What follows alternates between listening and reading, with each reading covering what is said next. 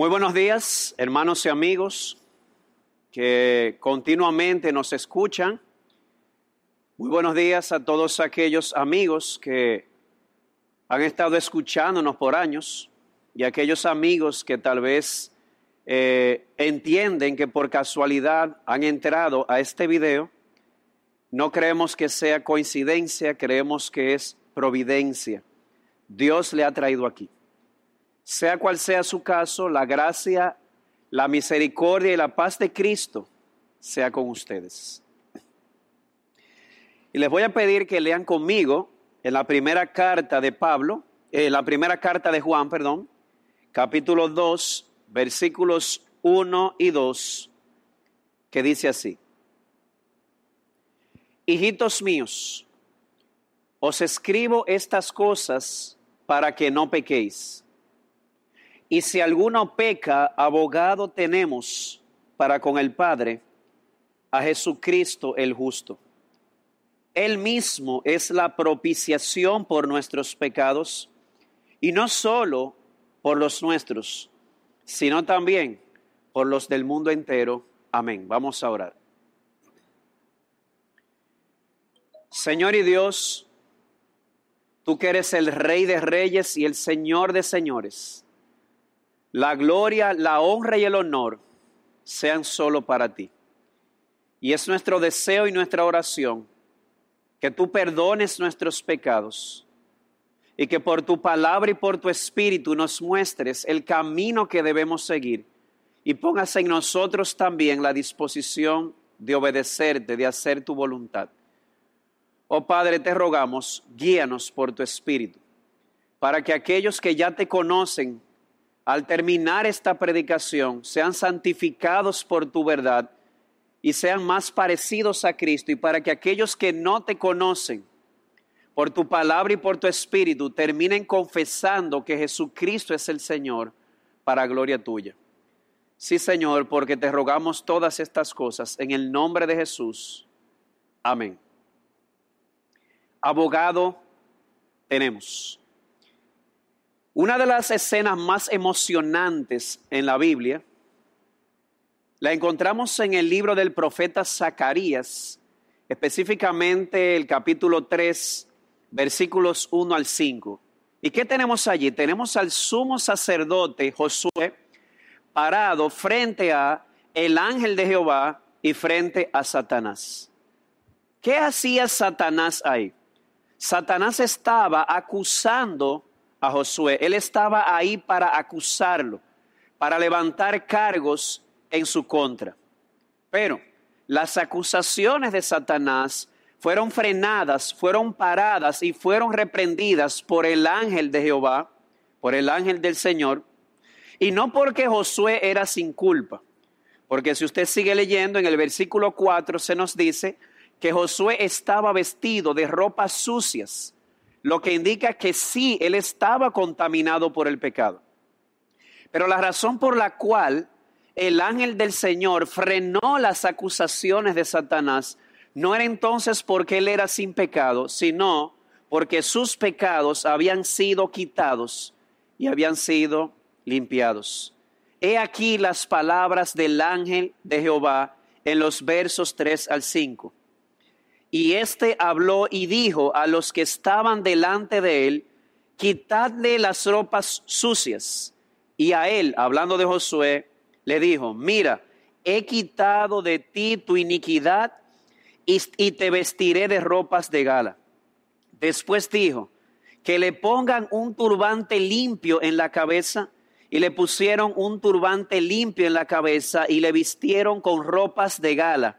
Y el ángel de Jehová estaba allí. ¿Cuál es el punto que queremos resaltar con esta ilustración tomada de la misma escritura?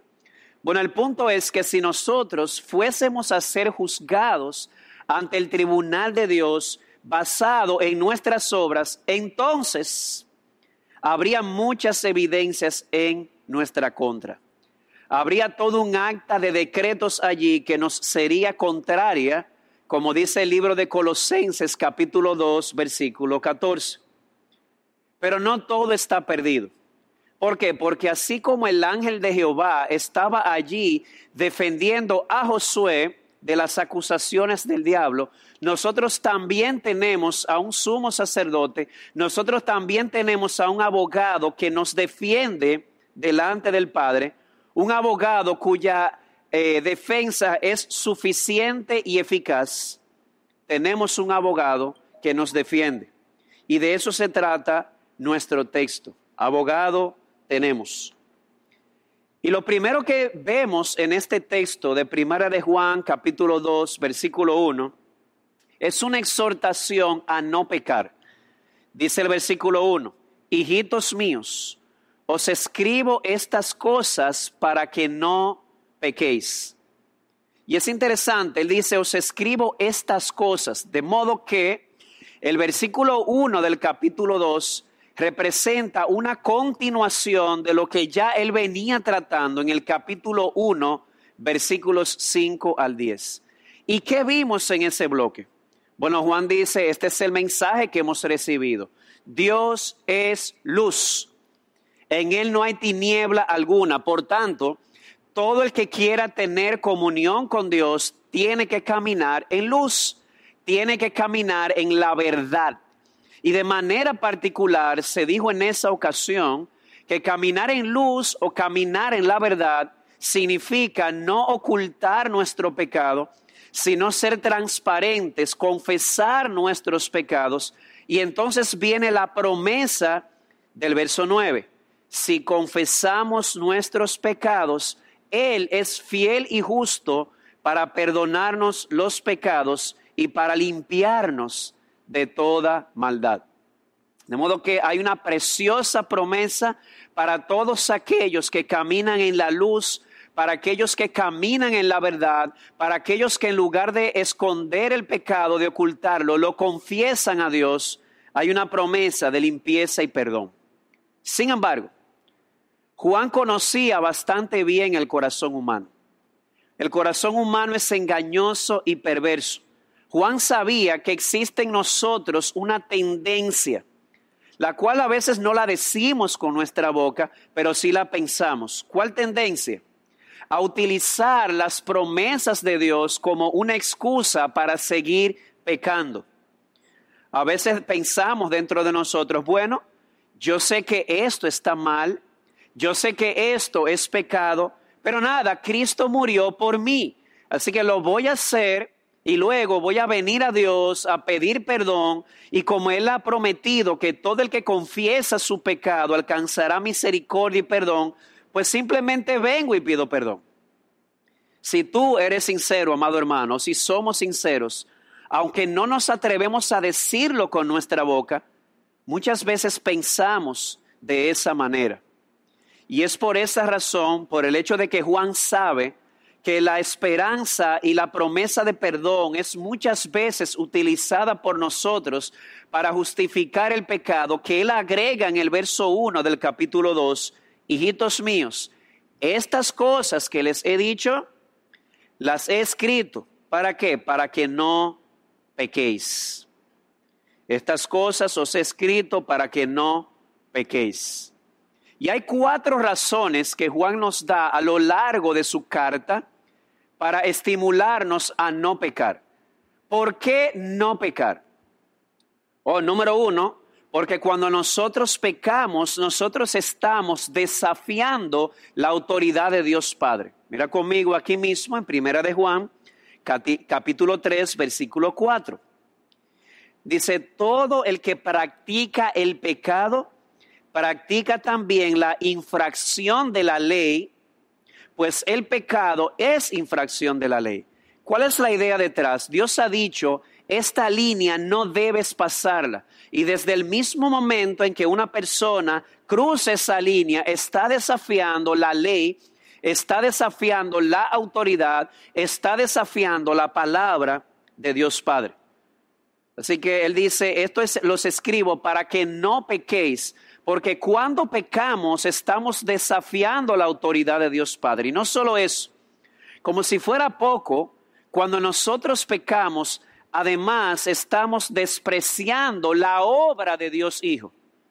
Ahí mismo en el texto que hemos seleccionado, el capítulo 2, versículo 1 y 2, leo desde, desde, desde la mitad del verso 1.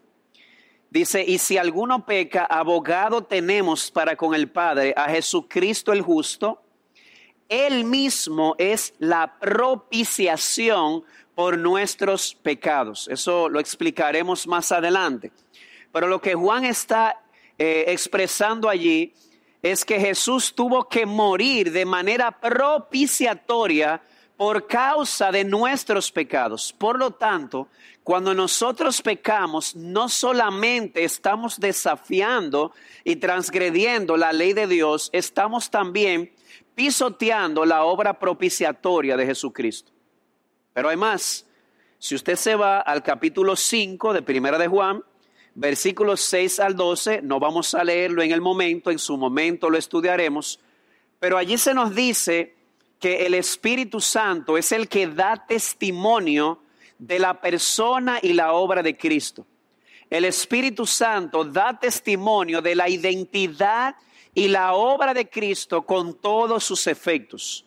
Por lo tanto, cuando nosotros pecamos, no solamente desafiamos a Dios, no solamente pisoteamos la obra de Cristo, estamos también menospreciando el testimonio del Espíritu Santo acerca de quién es Jesús y lo que vino a hacer. Y hay algo más. Os escribo estas cosas para que no pequéis. Y hay una razón más en el libro por la cual no pecar.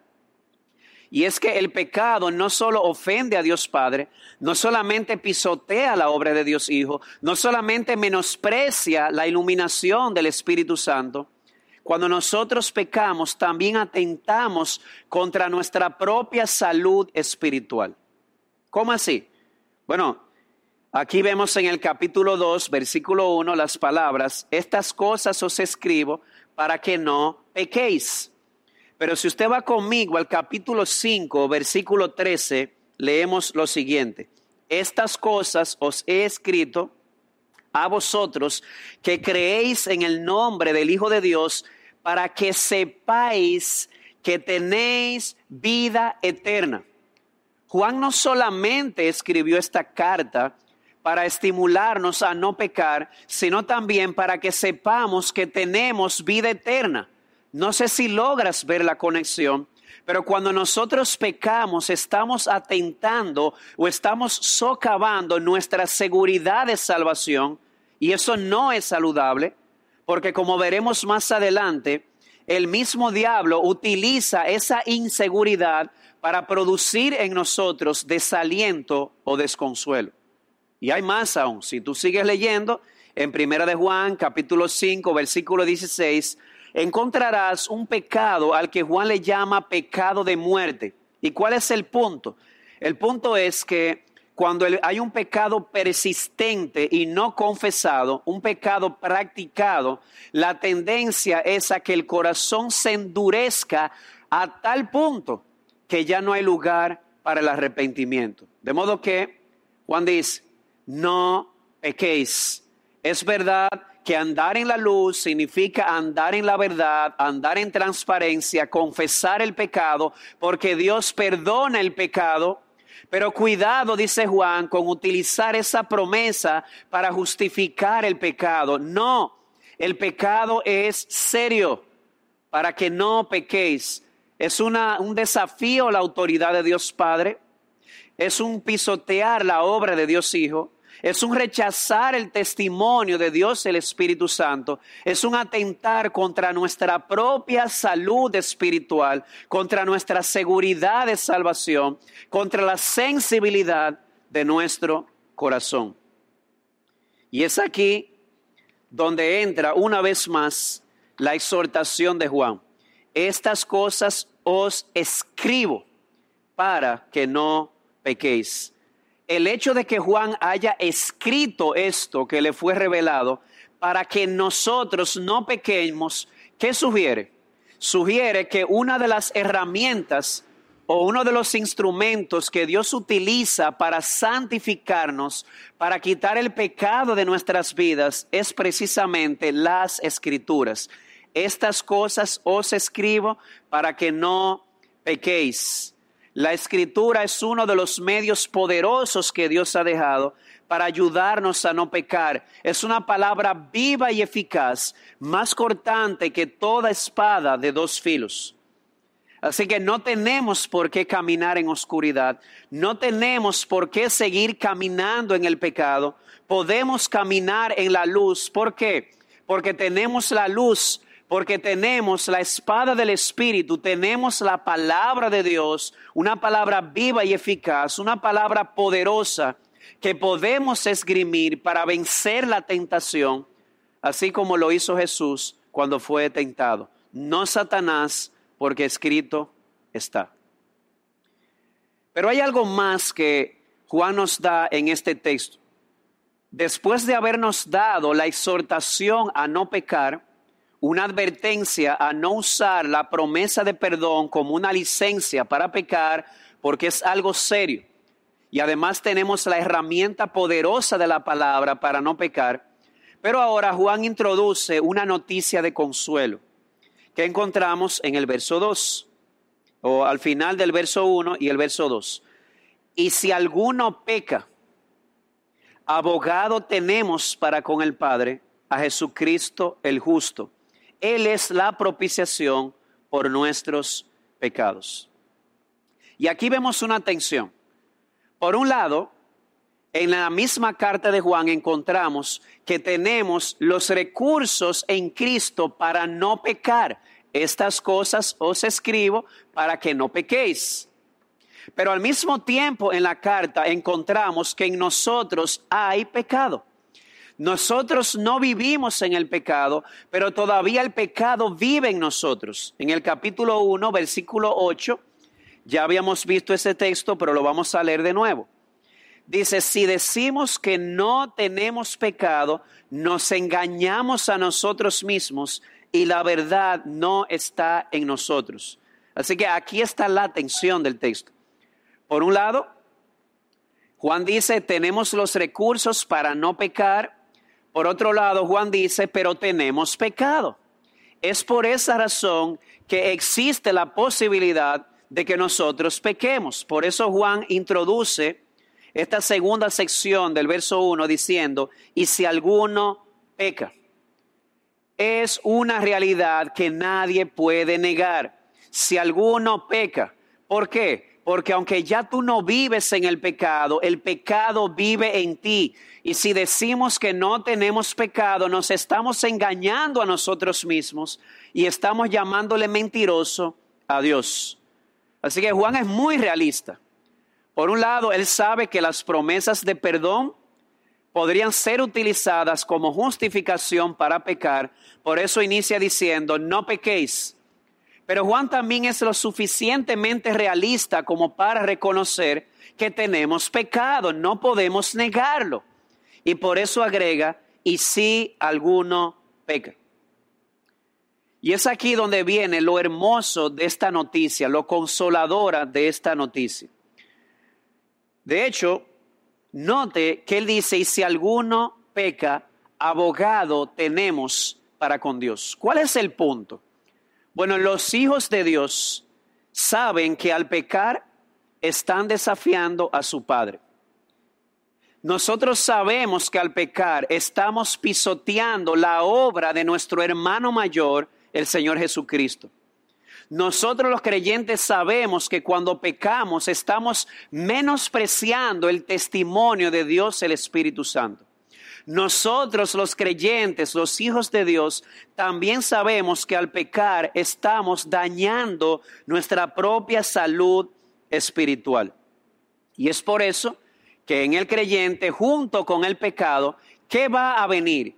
Va a venir o se va a levantar un sentimiento de culpa. La conciencia va a comenzar a acusarnos o defendernos en sus razonamientos. Y en el caso del pecado en particular, si pecamos, la conciencia comenzará a hablarnos, comenzará a acusarnos, porque sabemos dentro de nosotros que desafiamos a Dios, que pisoteamos la obra de Cristo, que menospreciamos el testimonio del Espíritu y que socavamos nuestra salud espiritual. ¿Y sabes qué? lo peor en todo esto es que hay un ser muy astuto que él sabe todo esto.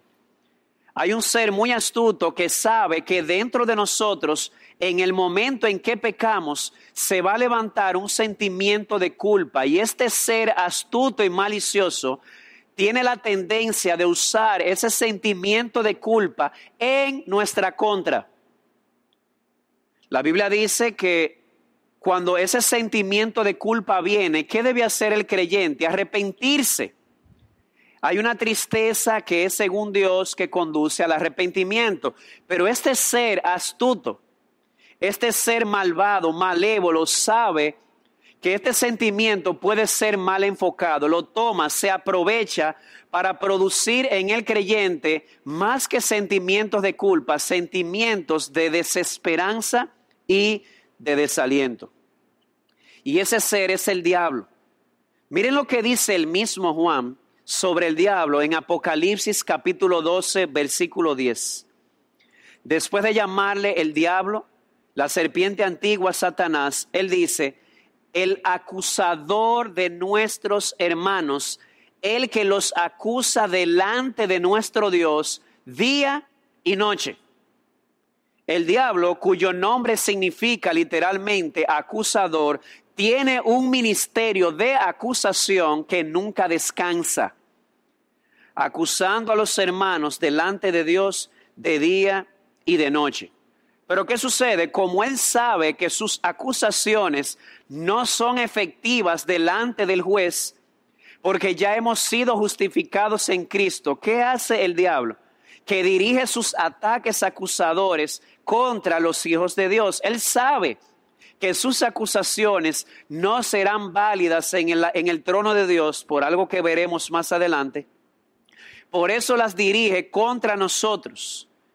La dirige hacia nuestros corazones como dardos de fuego para producir en nosotros desaliento y desesperanza. Y lo triste del caso es que muchas personas le creen.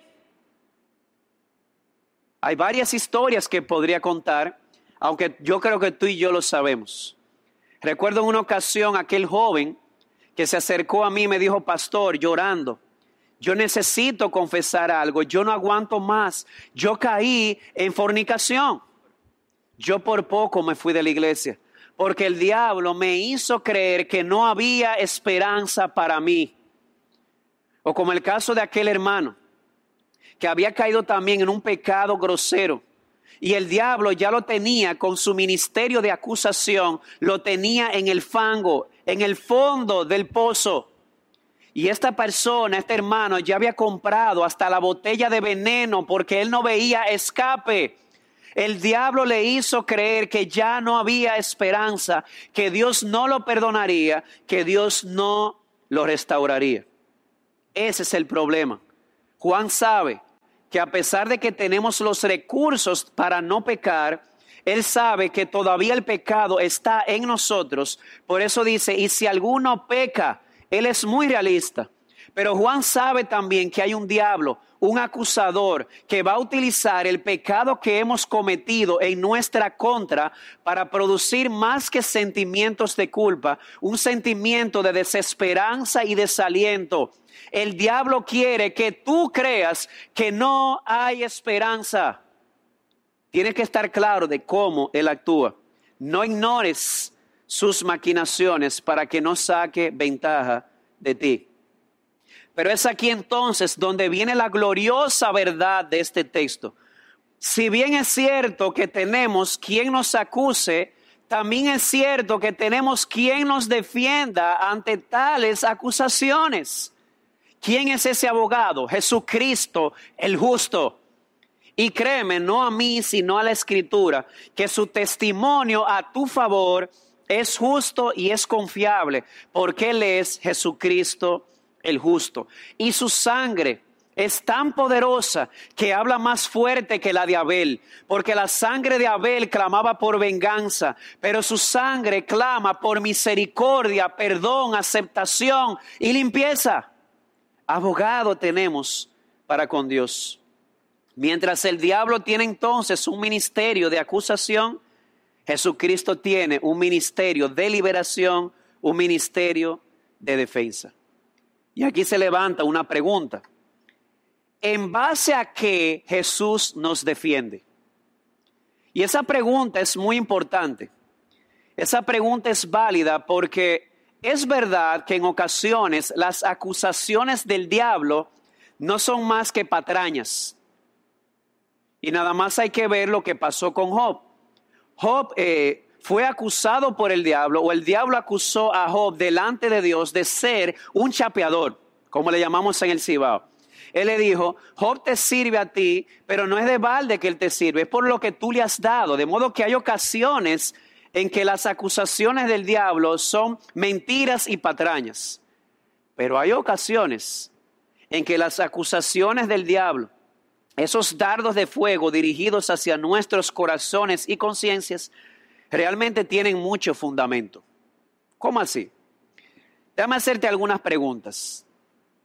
¿Tú crees que el diablo que está recorriendo la tierra y de andar por ella, como dice Job 1.7, él o sus secuaces no estuvo atento a ese momento cuando de manera maliciosa planeaste eso contra tu prójimo?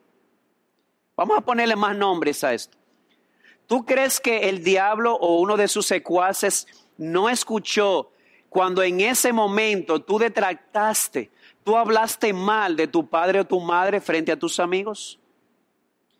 ¿Tú crees que él no vio ese momento cuando tú le fuiste infiel a tu esposa? ¿O tú crees que él no estuvo viendo mientras tú manejabas tu mouse y entraste en esa página pornográfica? ¿O tú crees que él no vio ¿O no estuvo atento cuando entraste las manos en el bolsillo de tu jefe para tomar lo que no era tuyo? ¿O crees que él no estuvo atento cuando en el salón de clases hiciste trampa o cometiste un plagio? ¿Tú crees que él no estuvo atento cuando tú le mentiste a tu esposo acerca de los gastos con la tarjeta de crédito? Créeme, no a mí, sino a la palabra. El diablo es un fiscal no solamente convincente, es un fiscal muy bien documentado. Él tiene muchas herramientas en su mano para poder acusarte. Por eso es importante lo que hemos dicho. Por eso surge nuevamente la pregunta, si el diablo tiene tanto material objetivo para poder acusarnos delante de Dios, ¿en base a qué Jesucristo el justo nos defiende? Bueno, de seguro que la defensa de Jesús en nuestro favor no se basa en nuestras obras. Porque como decíamos al principio, si la defensa de Jesús se basara en nuestras obras, todo estaría en nuestra contra. Pero la defensa de Jesús se basa en su obra completada en la cruz. ¿Y cómo lo sabemos?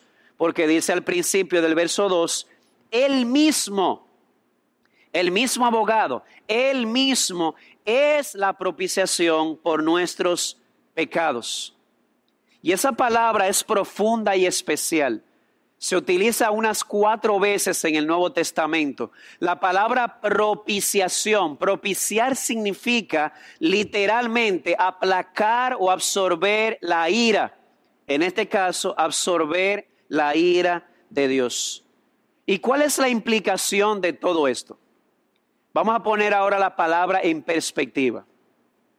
Dios Padre sabe que cuando tú has pecado, has transgredido su ley y lo has desafiado. Dios Hijo sabe que cuando tú y yo pecamos, pisoteamos su obra, la menospreciamos. Dios el Espíritu Santo sabe que cuando nosotros pecamos, estamos menospreciando su testimonio acerca de la identidad y la obra de Jesucristo y por eso es contristado. Nuestro abogado, Jesucristo el justo, Él sabe todo eso. Y Él sabe que todo pecador merece la ira de Dios. Nuestro abogado sabe que a causa de nuestros pecados somos deudores a la ley de Dios y por tanto merecedores de la ira de Dios. Pero es aquí donde entra el término. Él es la propiciación por nuestros pecados. A pesar de que nuestro abogado sabe que merecemos la justa ira de Dios en nuestra contra, Él nos defiende porque en la cruz Él absorbió esa ira sobre su cuerpo. Cuando Él estaba en la cruz, Él le dijo a su Padre, Dios mío, Dios mío, ¿por qué me has desamparado? Porque en ese momento Él estaba cargando con la ira de Dios que tú y yo merecíamos. Y es en base a eso que Él nos defiende. Él no nos defiende en base a nuestra inocencia. El diablo tendría toda la razón al acusarnos. Pero Jesús tiene razón en defendernos porque a pesar de nuestros pecados, a pesar de la consecuente ira de Dios contra nosotros, Jesús la absorbió en la cruz y en base a su obra perfecta, Él nos defiende. Así que cuando el diablo se presenta o osa presentarse en la presencia de Dios y levantar un cargo en tu contra, o levantar una acusación contra un hijo de Dios y comienza a sacar expedientes y viene un demonio y le trae otra prueba, mira otra prueba de que tu hijo hizo esto o aquello, sus acusaciones son detenidas cuando cuando el abogado de nuestras almas, el Señor Jesucristo, el justo, Emmanuel, Dios con nosotros, el Cordero como inmolado, se pone de pie y dice, sí, pero estas heridas fueron por Él. Amado hermano, no importa cuán convincente sea el testimonio del diablo sobre tu pecado o acerca de tu pecado, Jesucristo pagó en la cruz. Simple y sencillamente, consumado es.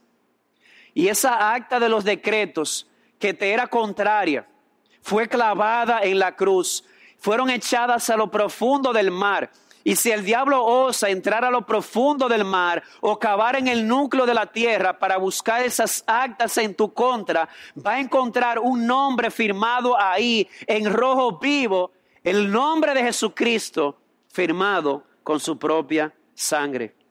¿Por qué? Porque Él asumió el pago. Él absorbió la ira de Dios. Él canceló el acta de los decretos que nos era contraria, clavándola en la cruz, consumado es.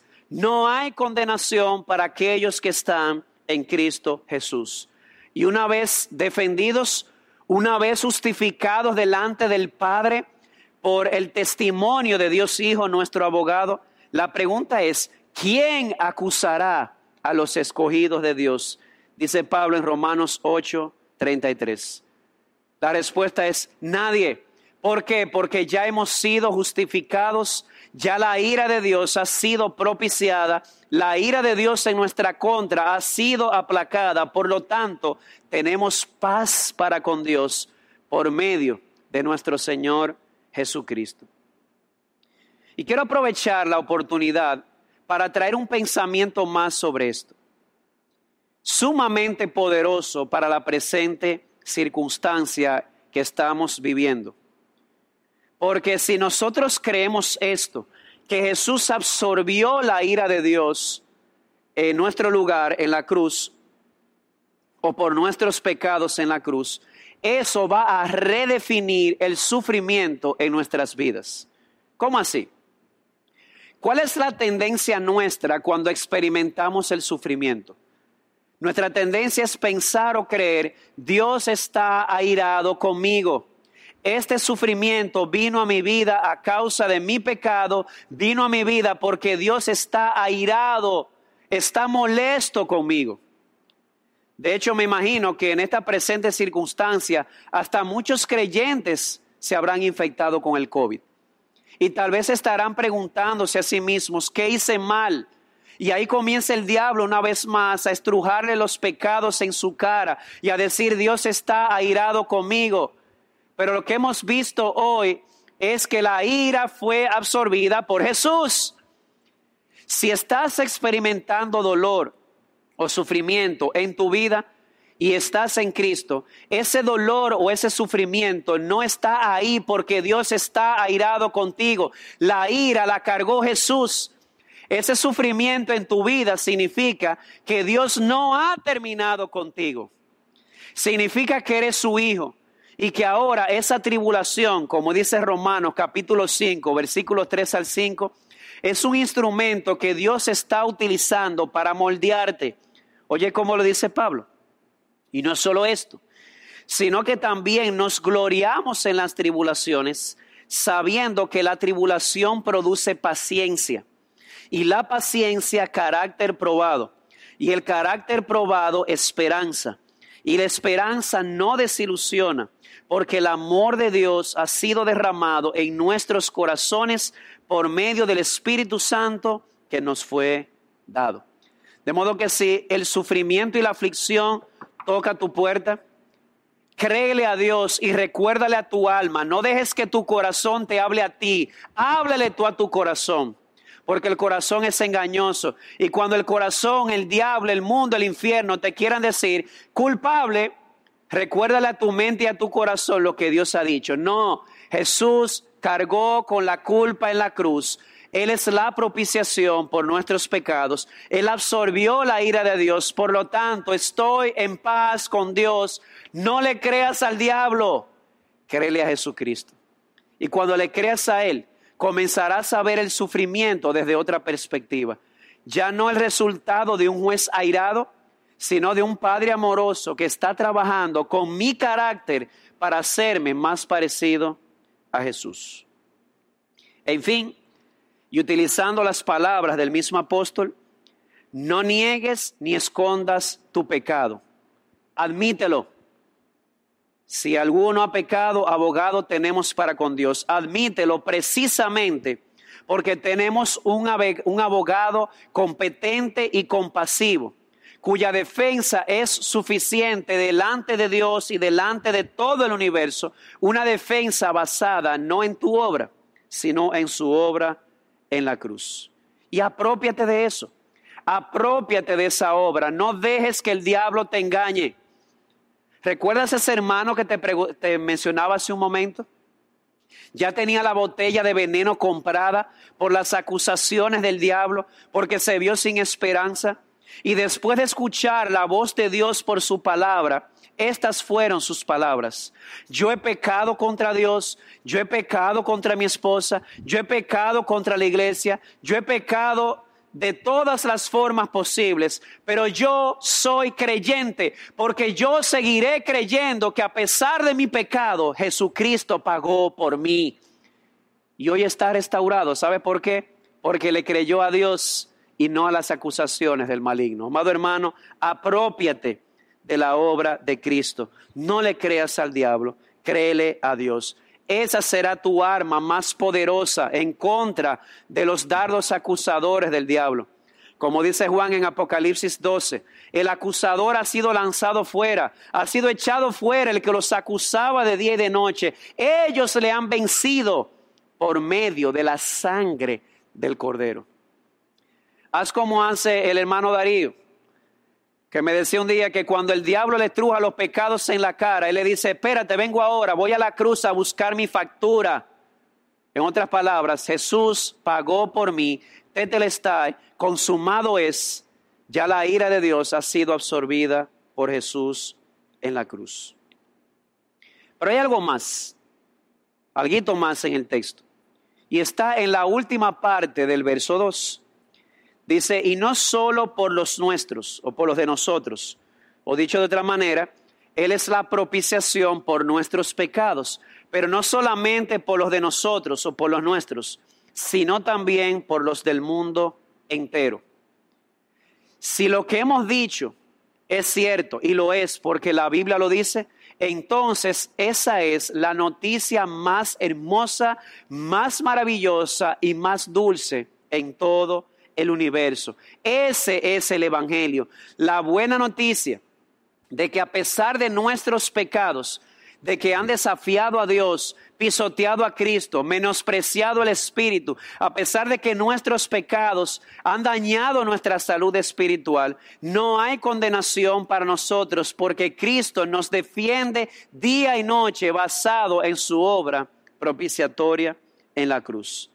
Así que como decíamos hace un rato, apropiate de esto por medio de la fe. Pero hay un elemento adicional aquí, es apropiate, pero no lo retengas para ti solo. porque esta es una buena noticia, no solamente para ti, sino también para todo el mundo. La muerte de Cristo, su obra propiciatoria, provee el fundamento para el perdón, no solamente para los judíos, sino también para los gentiles, no solamente para los bautistas, también para los reformados, no solamente para los luteranos, sino también para los wesleyanos. Este es el punto. Esta es la mejor noticia del universo. Por lo tanto, apropiate de ella, pero no seas egoísta, no la retengas, predícala porque Él es la propiciación por nuestros pecados, y no solamente por los nuestros, sino también por los de todo el mundo. Amado hermano, allí afuera hay todo un mundo que está bajo el engaño del maligno, que no se acerca a Dios, o muchos no se acercan a Dios, porque todavía le siguen creyendo al diablo cuando les dice que no hay esperanza. Ellos tienen que saber que sí hay esperanza, porque Jesucristo es la propiciación por nuestros pecados. En palabras del pastor John Piper, dado que su trabajo en la cruz no es solo para ti, no lo acapares, compártelo, ama de la misma manera que tú has sido amado por Él. Termina la cita. Así que en conclusión, amado hermano, tres cosas hemos visto. Amado hermano, no peques. Cuidado con usar las promesas de perdón como una licencia para pecar. En Dios hay perdón para que Él sea reverenciado u obedecido. Y todo aquel que tiene esa esperanza en Él se purifica a sí mismo. Amado hermano, no peques. El pecado ofende a Dios, ofende al Hijo, ofende al Espíritu Santo. El pecado daña tu seguridad de salvación. El pecado endurece tu corazón no peques. Tenemos los recursos en la palabra y el espíritu. No peques más. Pero recuerda esto. Si pecas, porque Juan dice, y si alguno peca, recuerda esto. No te dejes engañar por el diablo. No te dejes desalentar, porque Cristo pagó por tus pecados. Él es la propiciación. Él absorbió la ira de Dios por tus pecados créele a Dios. Cree, sigue creyendo que Jesús pagó por tus pecados y ahora levántate, levántate y sigue luchando como lo que eres, un pecador justificado.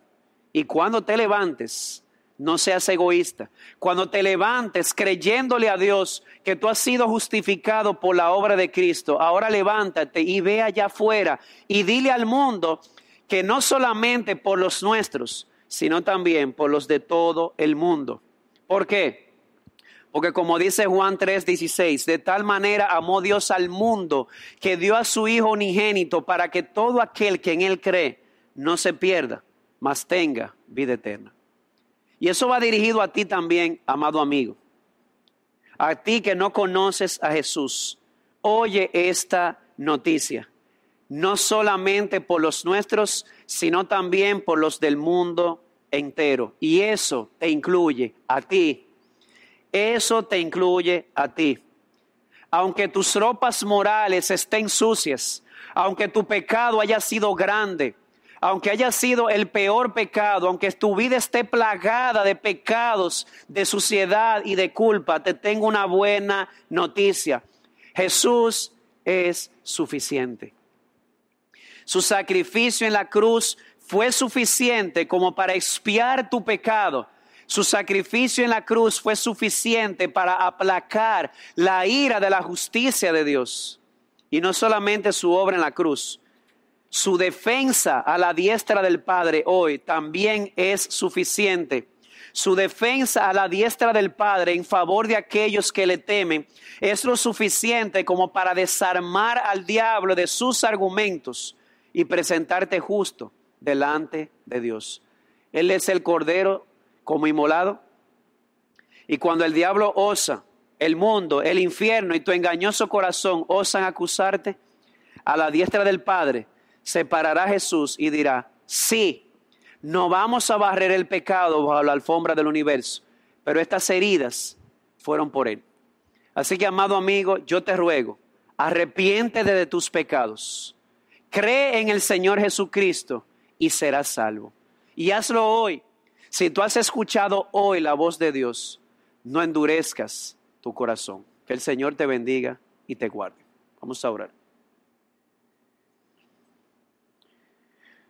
Padre nuestro y Dios bueno, te damos gracias por el realismo de tu palabra, por habernos recordado la tendencia lamentable que tenemos de querer usar tus promesas como justificación para pecar. Oh Señor, perdónanos. Pero gracias también por recordarnos una vez más que si pecamos, tenemos un abogado, un abogado suficiente, un abogado, oh Señor, que va a defendernos en base no a nuestras obras, sino en base a su obra propiciatoria en la cruz. Gracias, oh Señor, por recordarnos que abogado tenemos a Jesucristo el justo. Ayúdanos, oh Señor, a creerte a ti, a creerte a ti cuando dices que el que tiene al Hijo tiene la vida. Ayúdanos a no creerle al diablo cuando utiliza estas acusaciones para quitarnos la esperanza. Oh Señor, nuestra esperanza está en Jesús. Te rogamos también por aquellos que están aquí, que no te conocen, que por tu palabra y por tu espíritu tú les muestres, oh Señor, que hay esperanza. Porque esta obra propiciatoria no solamente es por nuestros pecados, sino también por los del mundo entero. Oh Señor, si hay alguien en este momento escuchando estas palabras, sea de América, sea de Europa, sea de Asia, sea de Australia, sea de África, sea de donde sea. Oh Padre, muéstrales que Jesucristo es el Señor, que Jesucristo es el Salvador para gloria tuya. Porque te lo rogamos en los méritos de Cristo. Amén.